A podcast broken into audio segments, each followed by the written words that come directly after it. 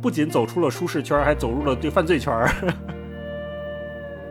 慢慢随着年龄的增长，慢慢学会躺平。现在倒不至于说进入 hard 模式，但是肯定比之前 easy 那个模式是稍微难一些。各位听众朋友，大家好，欢迎收听本期的文化有限，我是星光，我是超哥，我是大一啊，大家好。呃，这期我们要聊一个听起来比较扎心的话题，就是中年危机。为什么要聊这个话题呢？是因为最近一段时间。我感觉到了中年危机，然后我跟我跟大一老师交流了一下，大一老师说他没有什么中年危机，嗯，这就让我感觉到很奇特，为什么他我有他没有？就是我以为中年危机都得是像我这种上有老下有小之后才配谈中年危机。对对对，所以我也了解到咱们三个人因为有各种不同的人生阶段和不同的状况，大家会对中年危机这个问题有不同的认识。对，所以我们就想。在这儿来聊一期这个话题，顺便正好最近有一个热播的电视剧叫《三十而已》啊，也是引发了大家的讨论。对，所以我就想，这期我们来聊一聊关于中年危机的问题。首先，咱们从这个电视剧切入，你们俩先说说，大一老师先说说，你看这个电视剧有什么感触吗？那我先跟大家简单介绍一下《三十而已》这个电视剧啊。这个剧呢是以三位女性为主要的主角，来讲述她们在上海生活的感情、事业、关于自我追求的这么一个故事。这三个人呢，各自的生活阶段也不太一样。第一个女主角叫顾佳，她是一个像超哥是上有老下有小的这么一个女性角色，她小孩应该也就四五岁。第二个女主角呢叫王曼妮，她是在上海做奢侈品销售，还没有结婚。呃，在剧里面会有一些恋爱的戏，跟大家讲这个故事，包括她也有自我追求啊，自我实现。第三个女主角叫钟小琴，在一个好像是物业公司上班的，然后也是刚结婚不久吧，但还没有孩子。在这个剧里面也会演她跟她丈夫的一些爱恨情仇，或者是相互的瓜葛，包括后来他们又有一些，哎呀，就不剧透了吧。主要是这么三位女性的故事。然后这个剧有一个值得提的点，就是编剧团队是之前去年特别火的小欢喜的编剧团。队来做的哦，我跟霹雳看的时候，我们都觉得，哎，这个剧演技啊、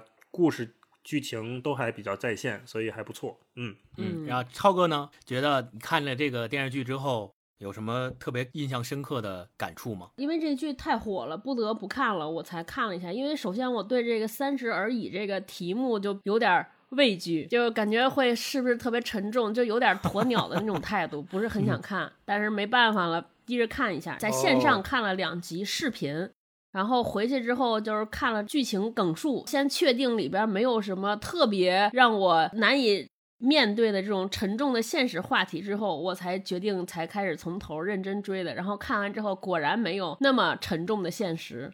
我觉得就是第一呢，我对这个剧就首首先这些演员在线剧情什么我很同意，然后另外我就觉得他对观众还是比较友好的。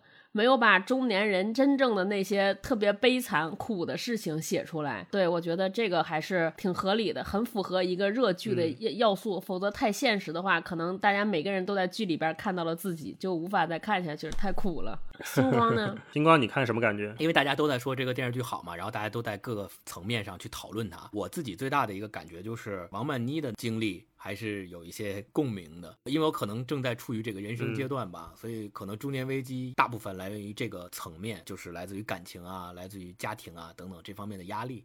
压力的来源主要我自己分析，发现自己的同龄人。跟我一样大的同学，他们都结婚了，甚至于有些有孩子了。然后我自己就还处于单身的状态。当然，对感情有自己的定义，但是毕竟从时间的结果上来讲是落后的，所以这种落后的情绪让我觉得有危机。所以这期节目其实是一个给星光老师疗愈情感和间接征集对象的一个节目。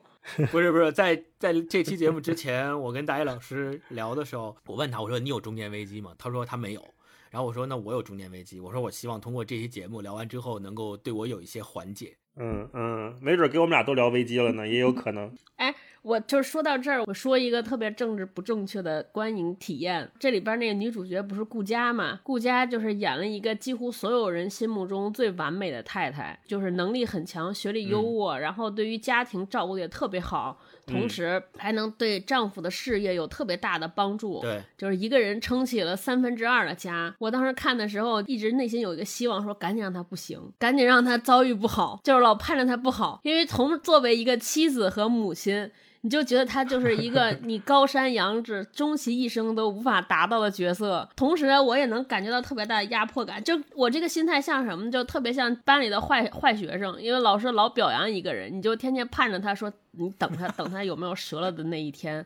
有没有她考试不及格的那一天？直到这两天，终于看到说，哎呀，她老公出轨了，我就长舒一口气，说，你看，果然这种不行吧？就这种无法给老公快乐，就是内心得到了释怀，你知道吗？这也可以，所以就是感觉有点阿 Q，同时又是真真实实的一个反应。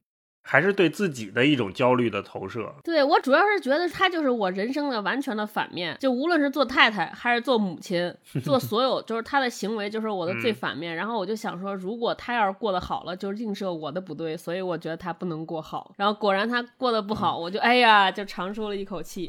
就现在不是还有一个词叫同龄压力嘛，叫 peer pressure。对这个词也是特别火，然后好多人也在探讨这个问题，就是说同龄人给自己的压力，从工作、感情、家庭等等生活上面，他们都比咱们强，然后感觉每一个人过的话都比我幸福，然后就感觉到了一个非常大的压力。这个跟中年危机是一对儿比较相似的概念。对，然后大一老师呢，有没有什么特别让你觉得感触比较深的情节？对我还特好奇，你们两位男性为什么会会喜欢看这种剧？大一老师应该是霹雳老师带着吧？我们俩好像一起看的。我们俩一起同时开始看的，然后就看进去了，觉得还挺有感触的啊，尤其是看钟小琴他们家那一条线。钟小琴就是刚才我前面说，他已经跟杨乐结婚了啊，现在已经是前夫了啊。然后他们两个人在家里面刚开始就是那种，应该是结婚两三年，慢慢的就变成了各有各的爱好，下了班了也没什么好说的，没什么好聊的，然后俩人吃也吃不到一块儿，玩也玩不到一块儿，聊也聊不到一块儿，但是还在一个屋檐下过日子，甚至连洗衣服都是各洗各的，就是这么一个生活。状态看这段的时候，跟我们的体验是完全不同的，但是我又能特别感觉到，好像身边可能很很多人都是在这种生活状态里面。我后来我就想到那个，呃，我之前看斯通纳那本书，就是美国作家写的那小说，就他有一段描述爱情的一个段落特别有名，我就觉得是完美的表达了钟小琴他们家的那种状态。他就讲说，斯通纳还在非常年轻的时候，他认为爱情是什么呢？他认为爱情就是一种绝对的存在状态。在这种状态下，如果一个人挺幸运的话，可以找到入口的途径。他认为是年轻的时候的爱情是一种入口嘛。接着就讲说，成熟之后，他认为爱情是一种虚幻宗教的天堂，人们应该怀着有趣的怀疑态度凝视着它，带着一种温柔熟悉的轻蔑，一种难为情的怀旧感。然后就厉害了，然后就到了中年。他说，斯通纳到中年，他开始知道，爱情既不是一种优美状态，也非虚幻，就把前面两种都打破了。他把爱情视为。转化人类行为，一个瞬间接一个瞬间，一天接一天，被意志、才智和心灵发现并且修改的状态。我就想到现在大部分的中年人，他们对于身边爱情的期待，应该就是这个被一个瞬间、被一个瞬间，一天接着一天，慢慢磨灭、慢慢修改，然后最后就变成了钟小琴跟她丈夫的那种，就俩人好像回家了，就是一个搭伙过日子的感觉，也没什么其他的想去做、想去说的事情。这个给我印象比较深刻，而且这俩人关键是谁也没做错啥。就变成这样了。就这个剧里边到现在为止，我觉得就是一直以来继承了我们之前聊所有这个影视剧的一个评判标准。每一个人的人物的行为都有他非常合理的动机，就是你站在他的角度，即便是那个出轨的丈夫，我觉得也是可被理解的。咱们录音之前还跟霹雳聊呢，我说我还挺能感同身受她老公的。就如果我是一个男性，顾家给另一半的那种无形的压力，他自己是感受不到的。当你跟这个人生活在一起，他把什么都规划好了。什么都安排好了，就你生活的那个呼吸权，我感觉都被剥夺了，就是几乎不允许生活出一点偏差和差错。我觉得这跟这种人生活在一起是非常累的。当然，她老公出轨是一个不好的事情，但是我觉得也没办法选择，因为你比如说，就是当你和一个不完美的人结婚的时候，你还能出去对他进行吐槽，对吧？你还能得到身边人的安慰。我都能想让她老公出去跟她说说，哎呀，我不行，我媳妇儿有这样那样缺点。我估计身边所有人都会跟她说一句话，叫“你知足吧 ”。对对对你有什么不满足？不行，咱俩换。嗯我觉得她真的就是除了出轨之后别无选择。你说她离婚吧，她也不可能离，因为她觉得再找不到一个比她太太更好的人了。你他对他他太太有爱吗？肯定也有爱，但是没办法，他就是跟他在一起无法呼吸。嗯我一个朋友特别好的朋友，我就不能具名透露了。他当时跟勾总说过一句话，特别对，嗯就是他也是就出现了像顾家他们家的情况，就他太太也是一个我认为此生难以企及的当太太的状态，然后但是他还是和别的女的有各种各样的关系。然后他有一次喝醉酒了，跟勾总说，说我真的非常爱我的太太，嗯真的特别爱，但是我也喜欢别人。啊，对，对，我想离开是因为没有爱了吗？不是，我真的特别爱他，但是我得需要出去。嗯就是他已经夸张到了什么程度？就是勾总跟他在一块儿吧，他电话线是标配，因为就是你能看听到他要跟各种各样的人打电话，就是今天这个小王，明天小张，后天小李，嗯就是这种。哎呀，哦然后我就觉得说，就北京梁正贤，嗯，真是。对于男的来讲，可能这个确实是到中年的一个非常大的危机的表象之一，就是到底要红玫瑰还是白玫瑰？我我我觉得这还还不是这个红和白的那种偏好的状态，我觉得是每一个人都需要一个放松且允许自己犯错误的空间，我觉得这才是好的亲密关系，嗯无论是婚姻关系还是就是这个情侣关系，我觉得都得需要。就另一对没孩子那一家，就杨乐他们家呢，我觉得就属于过于放松，就是谁也不管谁。就大家因为没有一个彼此的目标和协同，就是顾家他们家，你觉得就是没有家庭味儿，就特别像一个队伍，啊，就是咱俩 组一个 team，然后我们要升级打怪，然后这个阶段的任务就是把儿子搞好，上幼儿园好，然后下一个阶段任务就是我们要把工厂养活，有订单，你就感觉哇我的生活呢，嗯就是我觉得还挺累的。对，所以作为一个单身人士，我一直有一个疑问啊，一段好的亲密关系应该是什么样子的？大一老师，因为大一老师一直是朋友圈里面模范夫妻模模范夫妻的代表。对，我觉得挺重要的一点就是俩人能笑到一起，嗯不管是平时聊天儿说话，然后斗嘴，或者是看什么东西，笑点会比较一致。呃，就如果再讲出来，就觉得没那么好笑的事情，但是在那个当下的时候，两个人都会很开心。我觉得这是一个，然后另外一个就啊是，就是有有一点嗯小默契，对对对，，这种就只有他能懂得小默契。然后这种小默契又衍生出来一种叫，就是我们家生活的仪式感吧。我觉得这个还挺重要的。就举几个例子吧，嗯，就我们我跟霹雳每天早上起来和晚上睡觉之前刷牙的时候准备准备了，准备啊！听众朋友们，大型撒狗粮现场开始了啊！呃好了，大一老师你嗯继续说。就是我们俩不管谁先刷牙，都会给对方把水和牙膏都挤好接好，这是我们的一个每天都会做的小动作。然后有一次 我们俩生气，然后霹雳就先去卧室休息了，睡了。然后我们俩那天就没有挤牙膏。后来我问他说为什么不刷牙，他说一想到如果刷牙的话，我还得给你挤牙膏，好像表示我服软了，我跟你示好我先了。但是我又不想打破这个我们建立起来的仪式，所以我干脆就不刷牙了。啊、这个对。然后像这种仪式，我们家有很多，包括我们俩每天，我吵架都能撒狗粮，然后不录了。听众朋友不们品一品然。后我们家每天我出门之前，我们俩那个婚戒都会放在那个玄关的一个一个位置嘛，然后我们俩都会互相给对方戴戒指。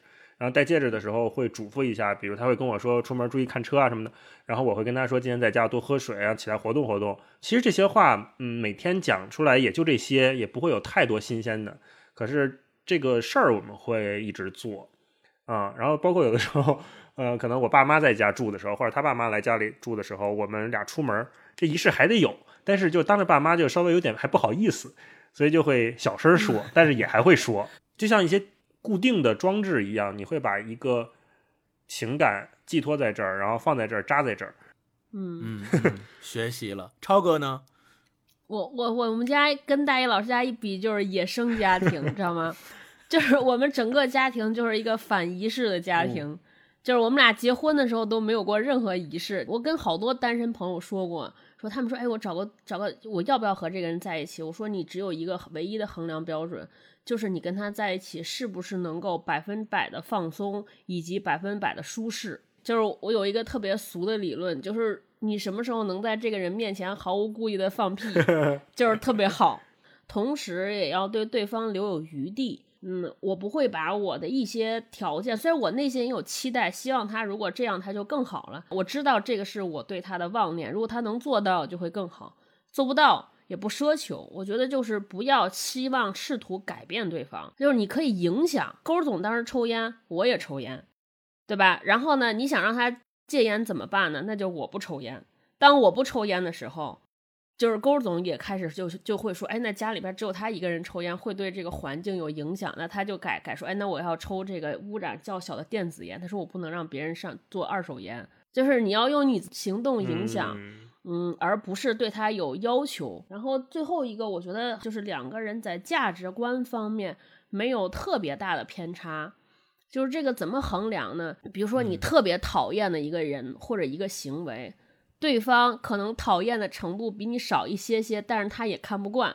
我觉得这个是底线啊，或者说你特别喜欢的一个东西，对方觉得也得喜欢，这才是能够婚姻长久的一个基础。就是婚姻，我觉得还跟谈恋爱不一样。我们俩有一点好处就是彼此不约束对方，然后也知道对方觉得什么是好。这种默契，我觉得是不是培养出来的？是你找的那一瞬间，你就要想好说，哦，这个人这样，我能不能接受？我特别不赞同一个观点，说你们俩相处相处，磨合磨合就好了。我就觉得爱情和生活有一些大方向是磨合不了的，所以就是一旦选错了，你只能用离婚而止损，而不能说期望说我们俩，比如说为了孩子，为了老人。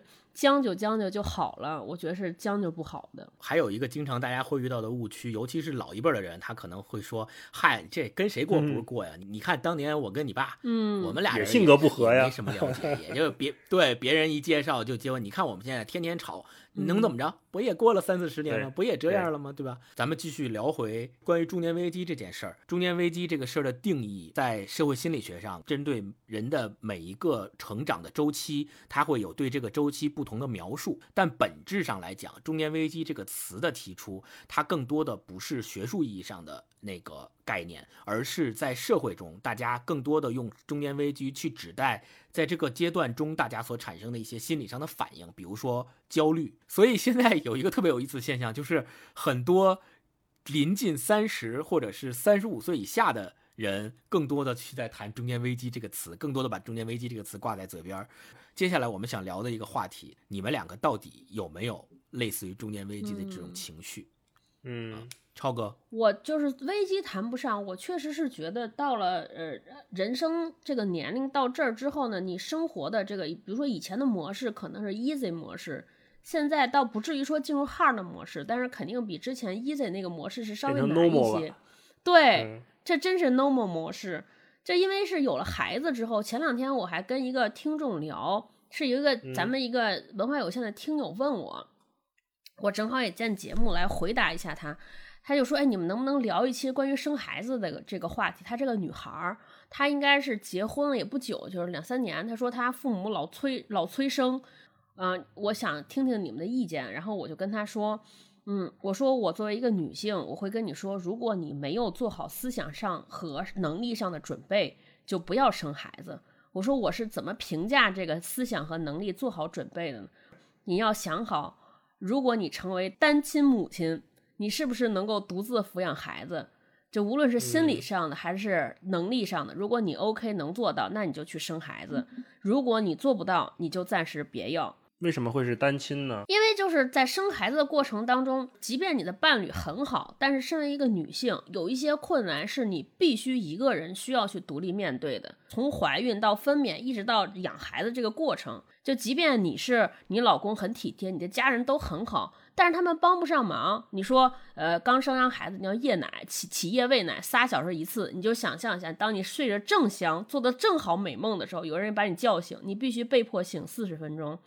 这你老公再好，他顶多做的是能陪你，对吧？但是他不可能替你喂。然后你也，你如果你们俩之间感情真很好的话，你也不忍心把他喊起来，因为这个事儿他起来了也帮不上任何忙，跟跟外界没有任何关系，必须是让你一个人去生扛的。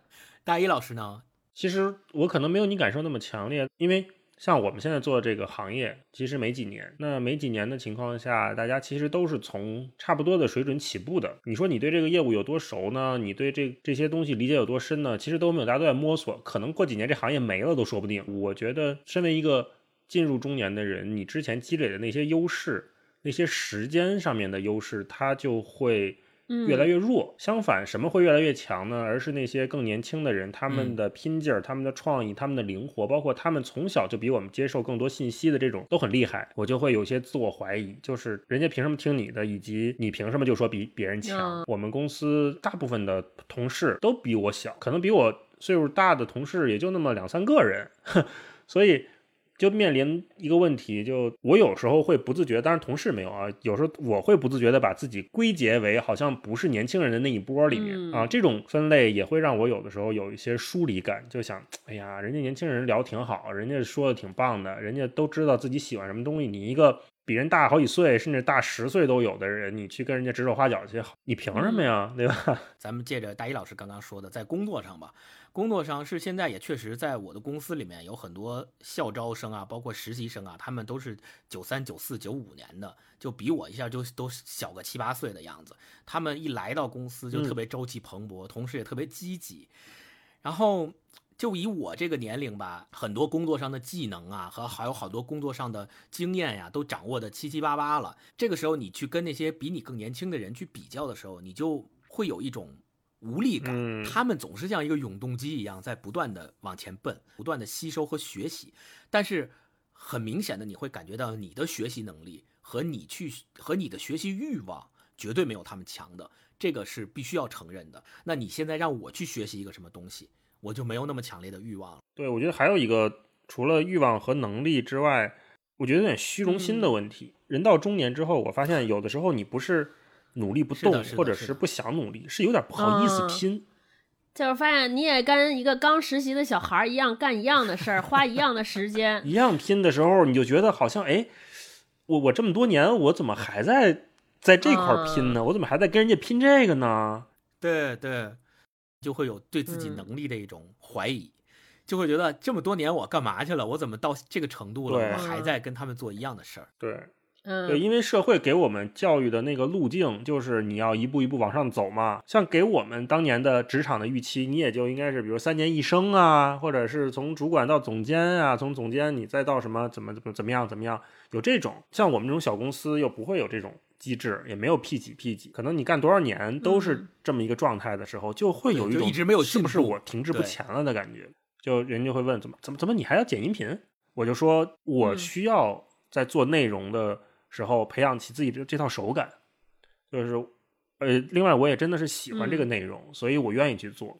然后我就会想到，比如像老六这样的人，大半辈子还是在做编辑，还是要一个稿一个稿，一个字一个字的看。嗯，在这个时候，我就会内心有一点点的笃定下来一些。像在我所在的这个行业，内容行业里面，呃，可能像农耕一样的状态在往前走。那你能不能接受这一套？这个焦虑从哪儿来的？我觉得就是从比较中得来的。就是为什么我们父母那一代，你觉得中年危机的焦虑这个事情就很少？因为那个时代，父母大概生活的圈层可能只有单位的几个同事和家里的邻居。然后那个时候一看，身边人好像过得都一样，都差不多，就好也好不在哪儿，坏也坏不在哪儿。所以大家的这种比较的这种差距的感知是很少的。对吧？我们现在看看，我就是说，这个中年危机，就是所谓危机、年龄危机这个事儿哪来的？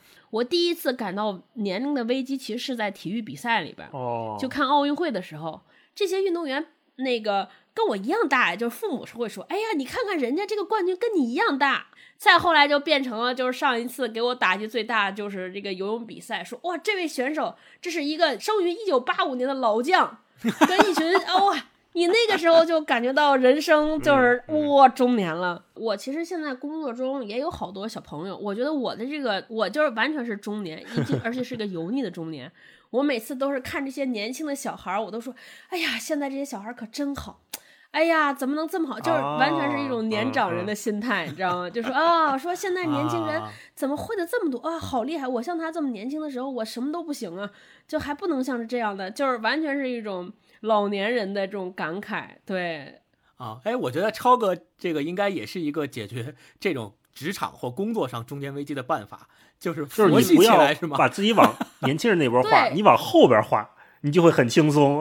啊，是是嗯是，还有一点，我是觉得说，当你创创业的时候，最重要的是你要做一件事儿，所以呢，你在这个事儿中的位置和角色就是不一样的。它不像是你去一个大公司，我甚至好长时间接过客服。这如果你把它看成一个工作的时候，你就想看说，哇，我一个名校毕业，对吧？而且工作这么多年，我来这儿每天接客服电话，你在想说，我人生得退步多少啊？但是你当你想说我们在一起，咱们三个人互相分工做一个工作，做一件事儿，我们如果把这个事儿做成了之后，可能是会达到你人生从来没有过做事儿的这个状态。那么就让我去扫地，我都觉得心甘情愿。这也是个角度，哎，我还真没这么想过。嗯，嗯嗯，反正就是无论做什么工作上，我认为缓解压力和焦虑最好的办法就是想清楚我到底要什么。当你明确知道自己要什么，且要到的时候，你一定不会焦虑的。这个我完全同意。我之前有一段时间也挺挺丧的，然后呃，有时候跟我们同事聊天什么的，就就好朋友也会，他们能感受到，好像你最近做啥都没、嗯没意思，就感觉没意思。嗯，然后后来好像都陷入了一个瓶颈期，因为刚才超哥说那些我都同意。从人生来考虑的话，你就不能把你所有的成就感都寄托在工作上。嗯，确实是很多成就感，你你不能总寄托于一件事儿。嗯，找到自己的兴趣爱好其实还蛮重要的。嗯。嗯，星光有没有疏解你一些呢？我觉得没有当然，当当然有了，当然有了。你们在人生过去的过往的经验中，有没有过人生低谷，或者是特别焦虑的时候？然后那个时候你们是怎么怎么应对的？我的人生，我感觉就是不间断的在觉得自己是就无所不能和觉得自己啥也不行的这个阶段，就是来回辗转腾挪，就是就而且是基本上是每个月都是这样，就是突然间有一段时间，有几天就觉得哇自己好牛逼，这么厉害，然后过两天觉得哎呀不行不行，什么也不会，我就是不行，就是都是这样游移。然后我觉得这个解决焦虑特别好的一个办法，首先就是你身边必须得有一个特别能够跟你同频共振的一个人，哪怕是伴侣也好，或者是朋友也好，我觉得必须得有一个东西能倾诉。嗯嗯，对你能够把他你现在的焦虑、你现在的无措、你现在的慌张都告诉他，哪怕得不到他的正确的解答，但是你能跟他疏解，我觉得这是第一个特别好的办法。当你你会发现人生的好多焦虑都是你自己幻想出来的。焦虑这个事情，其实确实也是像大老师说的，没办法。就是你要学会和焦虑相处，然后呢，也慢慢的嗯就是焦虑的程度就降低。第三个，我觉得挺重要的是，你要有一个爱好，能够把你解放出来和跳脱出来。嗯，没有什么特别管用的招儿。嗯，所有的危机可能都不能消除，只能和解。就我觉得中年啊，就意味着一系列的接受，接受这个世界的不公平，接受运气的重要性，然后接受自己只是个普通人。对，哎这个特别重要。哎呀，说出来有点扎心了。你要觉得你就是不是像你自己想象的，你要学会认命。你认不认？你可能在这方面就是没天赋，你就是不适合，你认不认？你怎么办？不活了吗？也不敢。嗯，就是慢慢慢慢随着年龄的增长，慢慢学会躺平，是吗？是。还有就是，就哎，我想印一个 T 恤，我又想到咱们这个写到不要走出舒适区。对我看过一个漫画，说走出舒适区，然后那个漫画是一块冰，他本来在冰箱里面，然后他就听人先听人劝说要走出舒适区，就走出了冰箱，就化了，就没了，就蒸发掉了。可以，哎，而且我觉得我们现在这个焦虑呀也好，还有这个所谓中年危机也好，我觉得都是被社会周围环境舆论影响的结果。就中年这个词，我我去翻了一下定义，什么叫中年？就是联合国就是青年，好像五十多岁，四十九还是五十以前，联合国教科文组织 决定规定都是青年。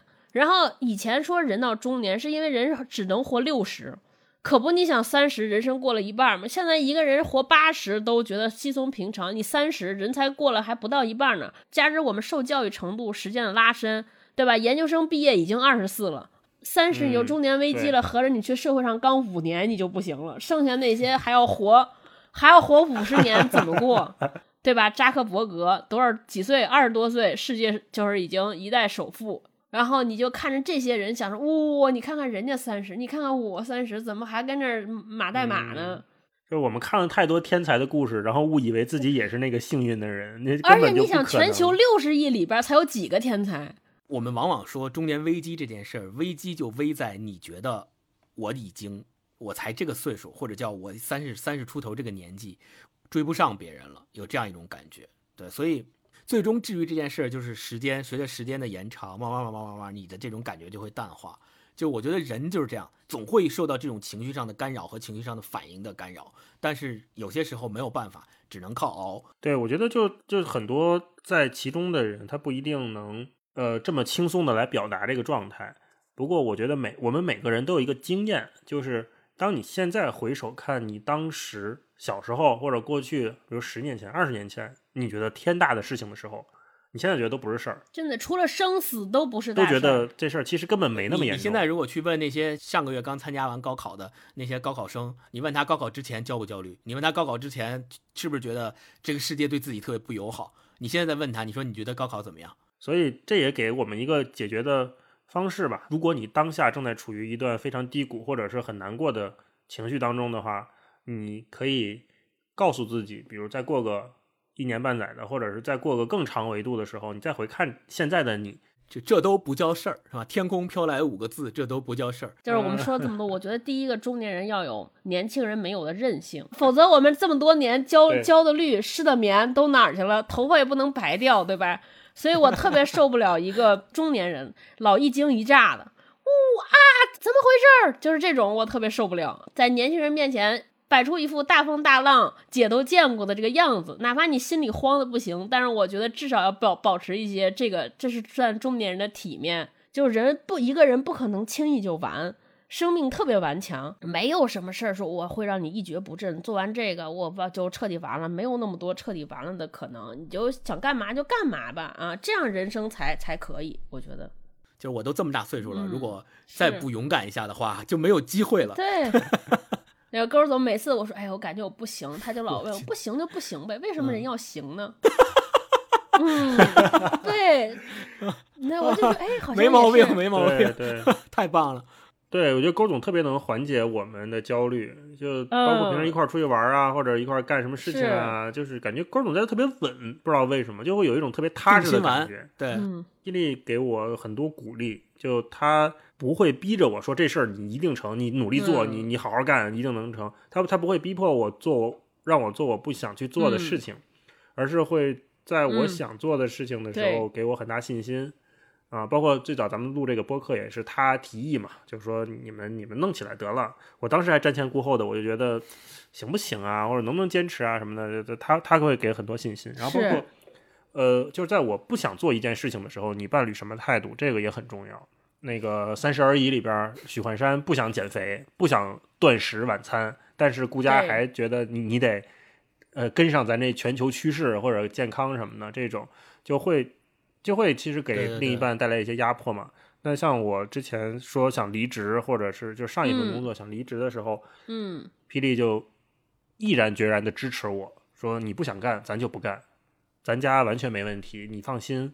然后会会给我很多这样的安慰。那天我记得我回来跟他说我有这个想法之后，我们俩就谈到很晚，就聊聊到很晚，没有谈什么特别就是上纲上线的问题，都是他一直在安慰我，就觉得你千万不要担心说你离开这份工作你找不到更好的，或者你什么人生价值就怎么样了。其实完全不用，他他一直在给我这方面的鼓。我觉得我们三个人都是属于那种特别容易内疚或者特特别害怕因为自己的失误给别人添麻烦的人。所以你就得需要有一个人能宽慰你说这不是，这都是他们不行，对，跟你没关系，对吧？你不舒服吗？啊，你躺下。嗯，不舒服就躺下，躺下还不舒服就趴着，可以永远不起来。就这种，就是反倒能给我们有特别大的宽慰，因为我们已经很自觉了，自驱力过强。我觉得我们属于。我觉得，我觉得超哥跟大一老师说的刚才说的那一点，又特别能够缓解我，就是切身的感觉到，就是其实现在我们很多人所生活的环境，你看那个刚才大一老师说《三十而已》那电视剧里面也表现了那个嘛，就是当我表达我自己的心里的感觉，比如说我不想减肥的时候，但是很多时候身边的。亲朋好友和社会规训就会告诉你说，如果你不按照这个做，那就说明是你不行，不是这个事儿本身可能有问题。他会把你往这个方向去引导，这个时候你就会叠加上一个压力，这个压力就是说我既没有完成遭到了否定你要，我做的这件事儿。同时，又因为没有完成这件事儿，导致我自己本身是不是不行，就相当于双重否定。这个事儿有很多人其实在，不管是在家庭还是在感情当中，不是很注意这个事儿对其他人造成的影响的。人必须得有时间和机会能够任性和放肆，对吧？否则你人生就一直那么憋着，会出事儿，对吧？要不然我们为什么要？会像许幻山一样，会活在一个壳子里。对对，我们为什么听那么多摇滚乐，对吧？听那么多燥的东西，为什么不就是为了释放？然后你生活中一边听那么燥的音乐，同时在遇到任何事情的时候，还老要看别人的眼色，听别人的评价，我觉得这个人生活就太不值当了。这就是属于中年且白活，我觉得这个就是真正的危机。年龄上去了，其他方面没有上去，就觉得就这不行，这就是中年危机的根源。嗯，嗯，所以总结下这期中年危机的主题就是：中年危机其实并没有那么可怕，真正可怕的是中年危机了且白活，是吧？对，什么是真正的中年危机？就是你除真的是除了年龄上去之后，其他方面没有任何提升，你的承受能力，你的这个和自己和解的心理这个状态状态嗯，那我们也希望就是通过这期节目吧，提供了一些我们觉得能够缓解、帮助你走出低谷、帮助你走出危机的这样一些心理调试的方法。嗯，对，那我们也希望所有，不管你是少年、青年、中年还是老年，当你在生活中遇到了这样的不良情绪的时候，能够自己积极的去面对它，并且能够走出这样的不良情绪。哎，大家也可以给我们微博留言，你有什么不舒服的、难难过的、想不开的，都可以给我们留言，由我来在线答疑。我们开辟了一个新的业务模式，是吧？内蒙中年女大夫在线解答情感危机，对吧？这太好了，太好了。对你有什么不开心的，说出来，让大家开心一下。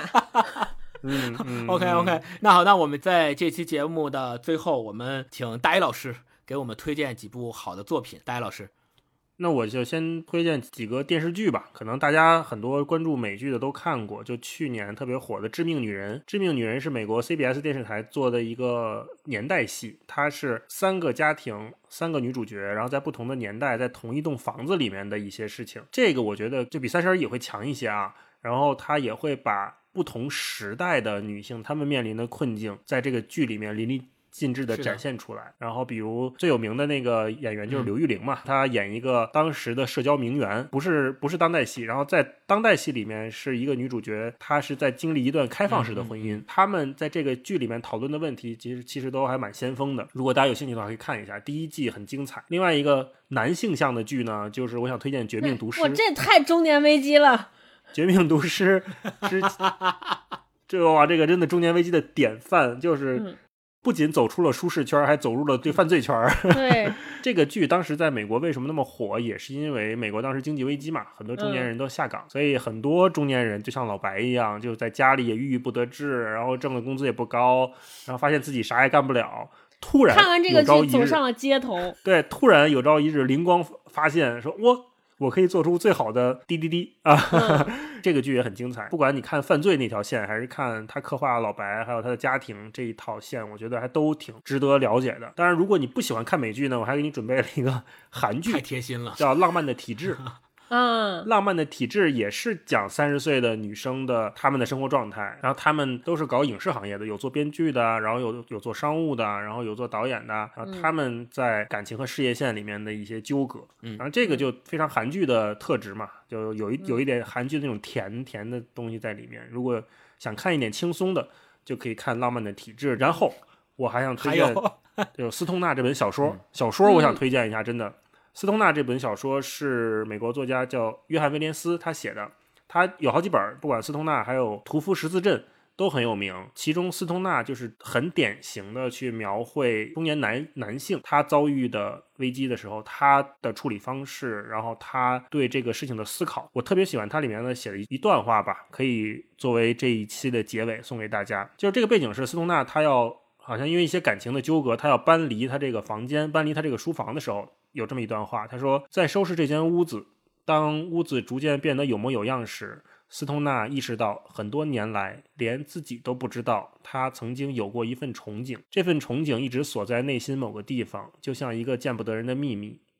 这个憧憬表面上是一个地方，其实就是他自己。所以他在打造书房的时候，其实他打算塑造的是他自己。当他为做书架打磨这些旧木板的时候，当他看着表面的粗糙消失，灰色的风雨侵蚀消失，露出本来的木质。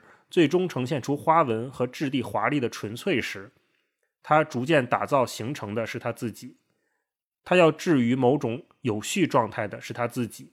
他想创造某种可能性的是他自己。我想推荐一个像西药一样特别灵且快的一个叫《情绪救急》。就这个书应该是美国的一个临床心理学家写的，当时是米娅老师推荐给我的，因为他那个书名翻译的不好，叫《情绪救急》，你感觉特别像机场卖的那种书，但是这个书巨厚巨大。然后米娅老师当时推荐一个推荐语打动了我，他说这本书，他说我一直特别想见一下这个作者，我想当面感谢他，他救过我的命。哇，为什么？他们创创建了一套理论方式，能让很多抑郁症的患者三年内看完之后不再复发。哦，这么厉害。呃，我看完之后，他确实很快，是因为他给你解释了你为什么会焦虑，你的一些自卑，你的那些不适，你的一些因为害怕拒绝导致的痛苦是什么什么构成的。然后他还附上了这种训练的方法，如果你真的情绪非常之糟糕，而且已经持续了一段时间走不出来，我非常推荐大家看一下这个书，真的既快且好，而且写的很通俗。我试过它里边教的那些方法，很重要，很对。然后，那我们今天这期节目就先聊到这儿，然后我们下期再见，拜拜，拜拜，拜拜。